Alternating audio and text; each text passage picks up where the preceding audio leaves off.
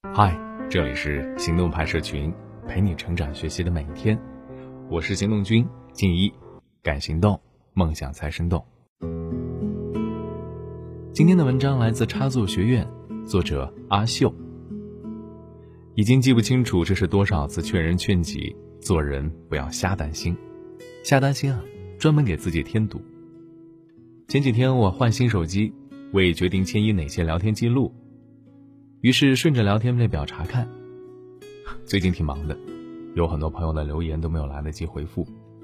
时隔多天，当我问他们之前被折磨到满嘴大颗大颗起泡、头发大把大把的掉的困扰，是否还是困扰的时候，多数读者回答已经释怀或者解决了。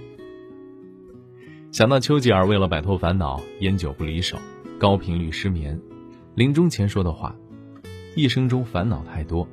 但大部分担忧的事情从来没有发生过。朋友想换学区房，她老公却反对。她觉得老公家婚前买房，她家婚后买车。盘点自己的条件和对家的付出，越想就越委屈。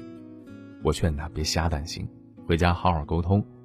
可她之前的瞎担心，预设老公心机重，见面就吵得不可开交。后来才知道，她爸生病，担心她想东想西。就只告诉她老公，她老公给岳父一笔治疗费，所以觉得现在不是换房的时机。朋友因为瞎担心，臆想爱人，出口恶言，深感后悔。瞎担心让他心里拿起了铁锤，看谁都像钉子。我的大学同学，毕业的时候很想投某家公司的简历，但是看到申请人数破了三位数，任职要求说研究生优先，他就退而求其次。我曾劝他偷偷看。他说自己肯定初试都进不去，就算勉强的进复试，也会被高学历的人刷下来。某女生的暗恋心情，从每天看你的运动步数，步数少担心你在宿舍无不无聊，步数多担心你在外面开不开心，到感谢你离开，我再也不用担心失去你。在这期间，我建议他表白，他担心被拒绝，连朋友都没办法做，而且女生主动开口会不被待见。其实。同学没有投简历的公司招了我们班的其他人，女生没有表白的男生，当初对他的确有过好感。这瞎担心啊，在别人还没有表态的时候，早已经在想象里拒绝过自己无数次，以至于别人没有机会表态了。我呢，宁可让自己因一场真实的人生体验而后悔，也不要让自己病态的揣想着事情的种种可能。常常被自己纤细的神经和缠绕的心思折磨，而逐渐关闭瞎担心这个最大耗电量的程序，让我的生活变得减速而畅快。如何在身上克服瞎担心呢？我总结了这样四点：第一点，瞎担心是在掩饰你的懒惰。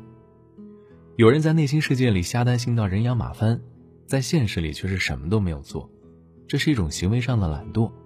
瞎担心可以躺着睡着。顺便在脑子里想东想西就可以了，而做准备工作是要付诸行动的。还有人在瞎担心之后略过关键性的环节，直接进入一切都是最好的安排，人生没有白走的路的总结。这种莫名其妙的打气和安慰，无法意识到核心且深层的问题，也无法让纠结的内心得到解脱啊！只有把瞎担心作为引子，理性的连续追问自己，让深层次的担心显露出来。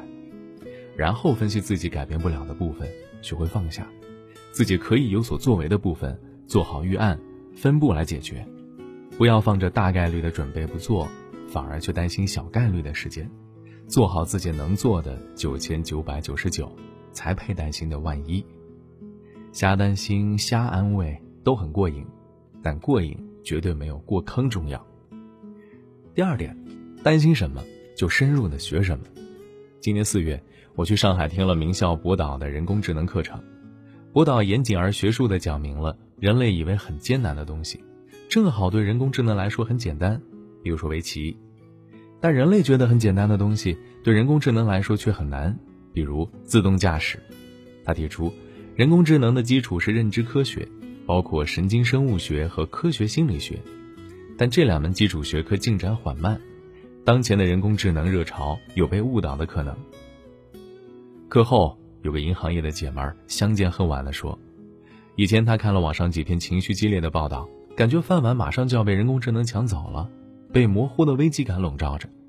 而博导客观的表述、扎实的数据，还有理性的分析，抚平了她瞎担心的情绪，觉得自己能做的就是懂得现状、了解趋势，不要瞎担心，做好自己擅长的事儿就好。第三点是把瞎担心转变为精益求精。很多朋友估计都在关注华为吧？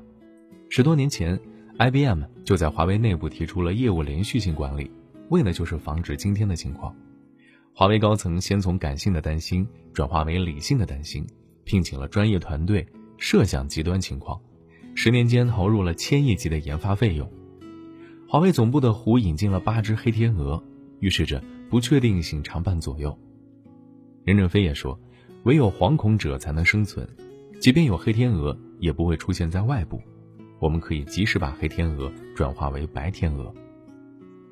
有建设性的惶恐和忧患意识，是加速跑通了感性担心、理性担心、专注行动、迭代改善的催化剂；而瞎担心的人，肤浅在感性担心的层面，不深潜下去，像是在接力赛里，情绪脑拿到了接力棒之后，跑到了交接点，也没传递给理性脑，无法展开有建设性的行动。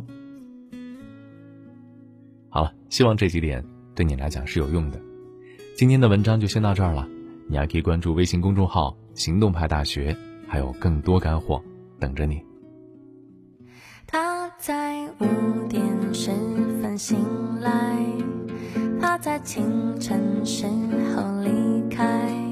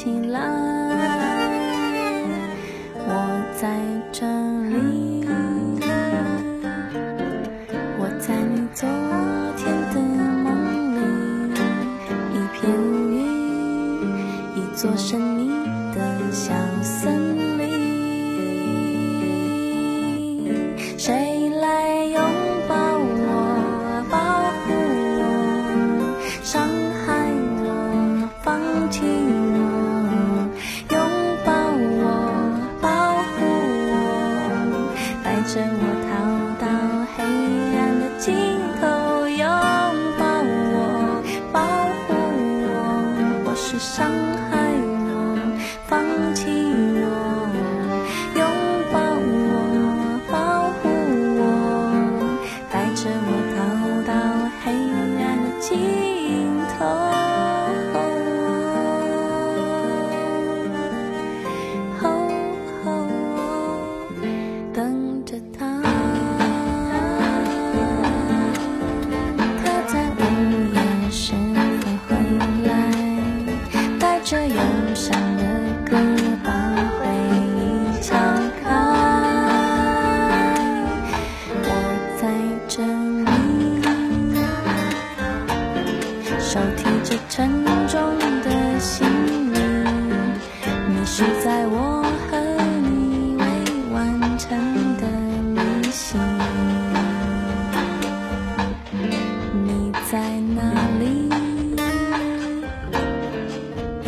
也？不。